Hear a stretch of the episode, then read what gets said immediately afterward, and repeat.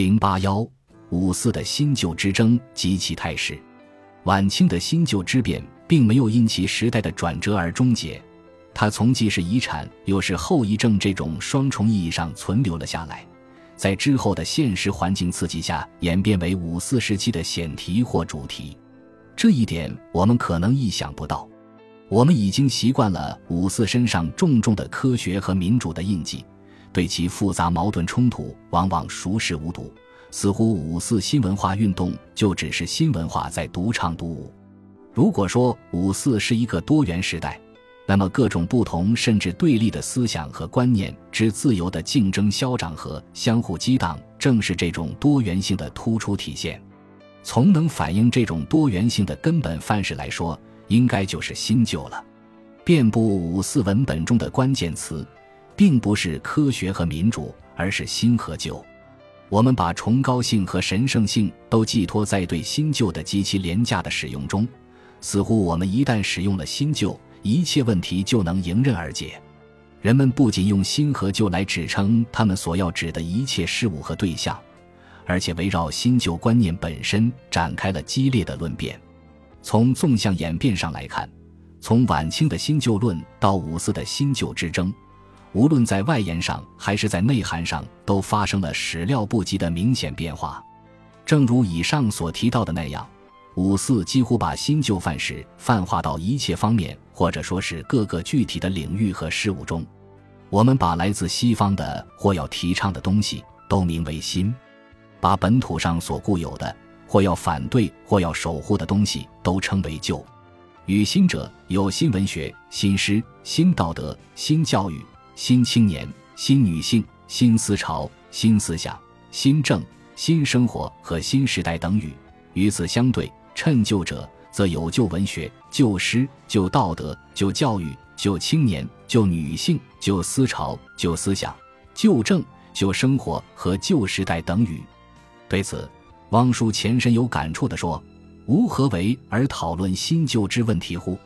见夫国中现象变幻离奇。”盖无在不由新旧之说陶冶而成，吾又见夫全国之人心无所归宿，又无不缘新旧之说迎祸而至。正有新政旧政，学有新学旧学，道德有所谓新道德旧道德，甚而至于交际筹应，亦有所谓新仪式旧仪式。上自国家，下及社会，无事无物不成新旧之二相，无人与事物之缘。一日未断，则一日必发生新旧问题。新新旧旧，杂陈无前，无果何所适从耶？据此，我们可以得知新旧在五四时期的大规模泛化现象。特别是新旧之名本身就出现在许多文章的题目中。对很多人来说，新旧是那个时代所无法回避的问题。从总体上指称新旧内容的用语来看。晚清所习惯的新学与旧学的对应称谓，也转换为外延更广的新文化与旧文化对应语。用语上的转换，同时也意味着人们思想上的移位。新完全超出了西易西正的范围，而是全面指涉西方文化，从具体的各种理论学说到具有普遍意义的价值和精神，就也不再限于道合体，而是扩展到中国传统的一切东西。包括语言文字、心理意识和习惯，如所谓新思潮用语，绝不限于某种主义或学说。在一些人看来，它所代表的是一种普遍的精神、态度或价值。胡适根本就没有把新思潮限定到实用主义或进化论中，不管这两种思潮在他那里多么富于真理性，他更关心的是超出这种具体学理之外的新思潮的普遍精神。他的一篇影响深远的文章《新思潮的意义》，其对新思潮的解释至今都令人回味。他指出，陈独秀所说的新青年的两大罪案——拥护德先生和赛先生，实际上就是对新思潮意义的一个简明解释，但太显笼统。在他看来，新思潮的根本的和共同的意义，只是一种新的态度，即评判的态度。用尼采的话说，就是重新固定一切价值。对一切认为是天经地义的东西加以怀疑和重新进行审查，新思潮的手段是研究问题和输入学理，介绍西洋的新思想、新学术、新文学、新信仰。对于旧文化、新思潮的态度，在消极一方面是反对盲从，是反对调和；在积极一方面是用科学的方法来做整理的功夫，即整理国故。更为珍贵的是，胡适把新思潮的目的确定为再造文明，而不是仅仅停留在评判上。但是，胡适所说的共同意义，并没有达到共同的程度。蒋梦麟意识到。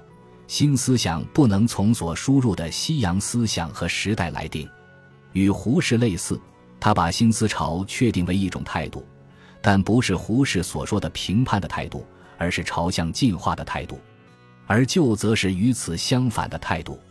他说：“照我的意思看来，新思想是一个态度，这一个态度是向那进化一方面走，而就是对于这新态度的反动，并不是方法，也不是目的。”赵玉公的说法：“新是指适应，故新思潮就是适应的思潮。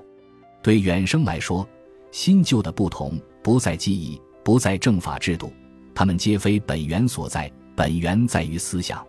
具体就是一上独断，一上批评，一上他立，一上自律，一上统合，一上分析，一上演绎，一上归纳，一上静止，一上活动。”前后分别指就思想和新思想。从以上几位人物的主张来看，他们所说的新思潮或新思想，都是指一种一般的态度，尽管具体所指并不相同。与此相对，所谓旧思潮或旧思想等，也往往从其所固有的思想方式、价值取向、心理意识等一般性倾向来把握，而超出了具体的学术或学问领域。蔡元培对新旧生活界定说：“什么叫旧生活？是枯燥的，是退化的。什么叫新生活？是丰富的，是进步的。这表明五四时期对新旧的理解，已经进入了思想文化的深层意识中。从这种意义上说，近代的观念形态整体上从晚清的记忆政教到五四的思想文化，特别是思想方式这种变迁大势。”的确反映了人们理解的深化。一般来说，观念的发生往往从具体问题开始，一旦通过具体难以获知问题的解决时，就容易进入原则和抽象领域。与大量具体问题联系在一起的五四新旧之变，势必要求人们对新旧进行抽象之讨论。那么，对没有进入传统思想史领域中，而主要是我们日常生活中所使用的新旧。人们是如何理解的呢？对有的人来说，新旧既是时间上的，同时也是空间上的。因为时间的前后是相对的，所以新旧也具有相对性。如潘立山论辩说：“新就两个字是从时间上发生出来的。要是没有时间，新就两个字就无从发生。有了时间，那么从后者而言，前者前者就是旧的；前者而言，后者。”后者就是新的，也有那里已经旧了的东西，这里现在才晓得，就这里的人说也算新的；这里已经旧了的东西，那里现在才晓得，就那里的人说也算新的。总之，新就是依时间而起，也有因空间的关系。对于同一事物，在同一时间内，或认为新，或认为旧，这类的例是很多的。然而，无疑其一为新，一为旧，何以无疑呢？因为新旧两字，本非绝对，因旧立新，因新立旧，新旧本是假立，然而实在有假立之必要。张世钊从时间的连续性和绵延性出发，认为新旧之间没有截然分明的界限。他说：“宇宙之进步，如两元合体，逐渐分离，乃一行的，而非超越的。”这种观点强调新旧的杂糅和并存。在陈夫看来，新旧与时间相关，自然包含有时代关系。时代不同，新旧的意义也不同。这是从每一时代都有其不同的新旧来论证新旧的相对性。李大钊从进步与已有秩序相互依赖出发，认为新旧只有量上之差别，并无实质上之对立。据此，他说：“新云旧云，皆非绝对，企图截然划分新旧之界。”推圆其故，待皆不明新旧性质之旧也。与这种从时间上理解新旧有所不同，还有人从新旧与事实和价值的关系来把握新旧。这种视角的出现，本身就与五四无形、有形中为新旧赋予的价值方式密切相关。当然，晚清的新旧之变，在有意与无意之中，已经为新旧打上了价值的烙印。虽然人们为二者所赋予的价值等级不同，如在张之洞等人那里，旧的价值高于新的价值；在严复和梁启超那里，新的价值则高于旧的价值。在五四时期，新旧不仅被赋予价值，而且整体上新的价值开始对旧的价值占据强势地位。这是提倡的结果，也是自然选择的产物。新更多的意味着合理性、真理性。与此相连，它也意味着价值和应该。人们为新赋予了合理性和价值性，反过来又使它成为判断事物的价值性和合理性的标准。于是，心与信仰和权威结为一体。虽然一些人尽量肯定旧的价值，但是在进化历史观主导之下，就总抵挡不住新的强势。对于把价值赋予新旧的不同派别，陈大奇进行了辨析。他把新旧同是非，也就是价值，如好坏，完全区分开，使之与事实联系在一起。也就是说，在他看来，新旧从性质上说不是价值上的，而是事实上的。新旧是事实上的性质，是非是价值上的性质。说某事物是新的或旧的，是事实判断；说某事物是是的或非的，是价值判断。新旧既然不是是非或价值上的性质。因而也就不能作为判断好坏的标准。新旧的普通意义，既然是就事实上的性质而言，因此如果为它们赋予其他意义，如适应环境、重估价值，就容易引起误会。